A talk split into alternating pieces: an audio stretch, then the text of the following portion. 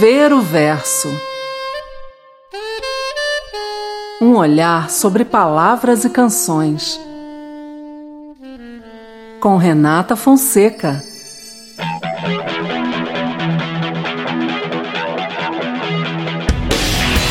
Meu partido é um coração partido. E as ilusões estão todas perdidas. Os meus sonhos foram todos vendidos tão barato que eu nem acredito. Ah, eu nem acredito que aquele garoto que ia mudar o mundo. Mudar o mundo. Frequenta agora as festas do Gamonde. Meus heróis morreram de overdose. Meus inimigos estão no poder. Ideologia. Eu quero uma para viver. O meu prazer agora é risco de vida. Meu sex and drugs não tem nenhum rock and roll. Eu vou pagar a conta do analista para nunca mais ter que saber quem eu sou. Ah, saber quem eu sou. Pois aquele garoto que ia mudar o mundo, mudar o mundo, agora assiste a tudo em cima do muro. Em cima do muro. Meus heróis morreram de overdose. Meus inimigos estão no poder. Ideologia. Eu quero uma para viver.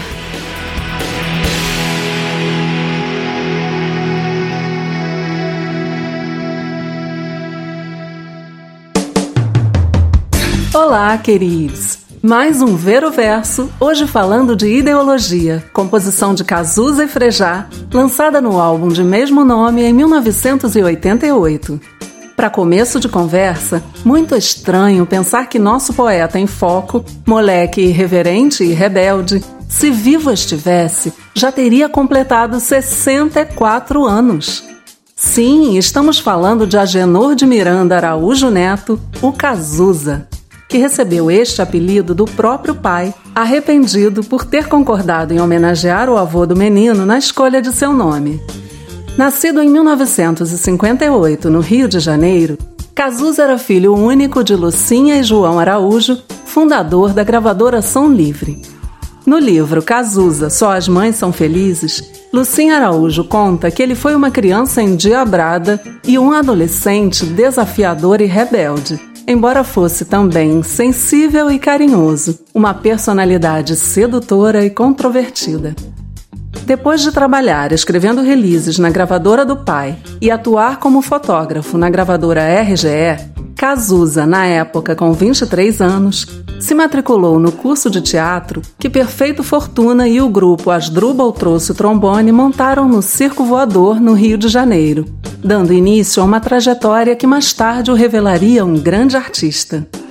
Pouco tempo depois, já envolvido com outro grupo, participava de uma montagem de A Noviça Rebelde quando cantou pela primeira vez em um palco.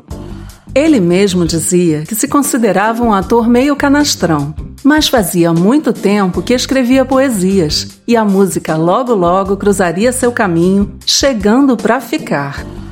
O cantor Léo Jaime, amigo de Cazuza, tinha sido convidado para fazer parte de uma banda nova de rock que procurava um vocalista. Como não tinha disponibilidade de tempo e não se identificava muito com o estilo dos meninos, Léo indicou Cazuza. A banda era o Barão Vermelho e ali se iniciava uma das mais importantes parcerias da música brasileira, a de Cazuza e Frejá. Roberto Frejá era louco por música, principalmente o rock, desde criança, e começou a frequentar aulas de violão ainda na pré-adolescência. Aos 14, enveredou pela guitarra, ao mesmo tempo em que descobria a MPB de Noel Rosa, Chico Buarque, Cartola e Mutantes, entre outros. Ele sempre sentiu que a música seria sua vida e sua profissão. Quando, aos 19 anos, recebeu o convite para começar a ensaiar com os meninos que logo formariam o Barão Vermelho, percebeu que realmente era isso que queria fazer para sempre. Cazuza foi o último a entrar no Barão e a identificação entre eles foi imediata. Os dois se tornaram grandes amigos e a parceria entre eles, além de ter dado à banda sua personalidade autoral, se manteve mesmo depois da saída de Cazuza até sua morte em 1990. Criado em um ambiente que respirava música e recebia com frequência grandes estrelas da MPB, Cazuza tinha muita musicalidade e talento poético. Somando-se a isso sua irreverência e extremo bom humor, o resultado foi um repertório com letras contundentes, repletas de sacadas políticas e filosóficas, mas também com muito romantismo e a paixão desenfreada e ciumenta, característica de sua personalidade intensa. Inclusive muito bem retratada na letra de Exagerado, um de seus maiores sucessos. Em 1985, depois de brilhar à frente do Barão com três álbuns gravados e vários hits, Cazuza resolve sair da banda e seguir carreira solo. Neste mesmo momento, ele recebe o diagnóstico da AIDS, que transformaria sua vida e sua arte para sempre. Como ele mesmo dizia, dali em diante deixaria de cantar olhando para o próprio umbigo e passaria a cantar o país. Ideologia dá título ao terceiro e mais importante álbum da carreira solo de Cazuza, que ele gravou em 1987 após retornar dos Estados Unidos, onde tinha se submetido a um tratamento para AIDS. Escrita em 1985, ainda sob o impacto do diagnóstico da doença, a letra de Cazuza expressa a desilusão política e social de sua geração ávida por liberdade em um Brasil pós-ditadura e, ao mesmo tempo, os medos que os assombravam em relação à epidemia da AIDS. Em meio a um processo de redemocratização que só traria eleições diretas e uma nova Constituição no final da década de 1980, o país vivia entre avanços e retrocessos e a sociedade se mantinha conservadora e cheia de desigualdades. O prazer sexual soava como uma ameaça à vida e à intimidade, e ídolos como Jimi Hendrix e Janis Joplin continuavam desaparecendo, destruídos pelas drogas. O poeta se sente desiludido, incapaz de se identificar política ou ideologicamente com qualquer grupo se decepciona ao perceber que a ingenuidade sonhadora de sua juventude acabou sendo vencida pelo sistema que ele próprio criticava e no qual ele mesmo agora se insere.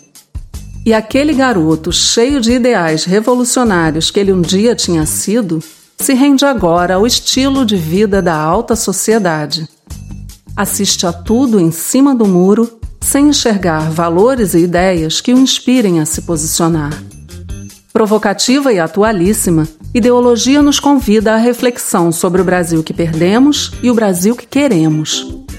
Atingida em cheio pela fome de comida e de ideias, pela intolerância e, por que não dizer, pelos rancores de uma minoria insana, nossa sociedade parece ter caminhado nos últimos tempos distraída e desgovernada. Brincávamos de existir, confiantes no acaso ou em um tal Deus brasileiro que nos viria salvar, como num passe de mágica, da representação atravessada e maldita de autoritários enlouquecidos e moralistas delinquentes. E embora sejamos ainda hoje milhões de corações partidos, não há como nos isentarmos da responsabilidade pela nossa própria trajetória, que entre pequenos tropeços e tombos abissais nos trouxe até aqui. Em meio a ilusões perdidas e uma esperança obstinada, ainda pagamos o preço por não sabermos quem somos. Que nossos sonhos possam então nos mover, invendáveis e amadurecidos, e que além dos muros das nossas indecisões, possamos vislumbrar um horizonte de reencontros. Então, depois de mais esse mergulho no baú da nossa MPB, Quero agradecer a você por ouvir e compartilhar o Ver o Verso. Suas curtidas e comentários também são muito importantes para que a gente continue realizando esse trabalho. E agora você ainda pode nos dar cinco estrelinhas no Spotify e no Apple Podcasts. Ah, você sabia que o Ver o Verso já tem uma playlist na Apple Music reunindo as canções citadas em todos os episódios? E em breve vamos estar também em outras plataformas para deixar você sempre no embalo do Ver o Verso. Para acessar, é só clicar no link que está aqui na descrição. Se quiser sugerir letras de músicas para os nossos próximos encontros, é só deixar um comentário no YouTube, mandar um direct lá no Instagram ou um e-mail para renatafonsecalocutora.gmail.com. Estamos no YouTube, no Instagram e no Facebook como Renata Fonseca Locutora. O Ver o Verso está disponível na sua plataforma de áudio preferida. Você pode seguir a gente no Spotify, na Amazon Music, no Apple Podcasts, se inscrever no Google Podcasts ou no Castbox e favoritar na Deezer. Assim você não perde nenhum episódio. Te espero por lá. Beijo, beijo e até a próxima!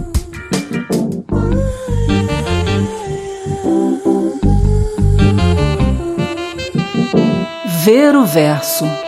Produção e apresentação Renata Fonseca. Direção, edição e vinhetas Glauco Cerejo.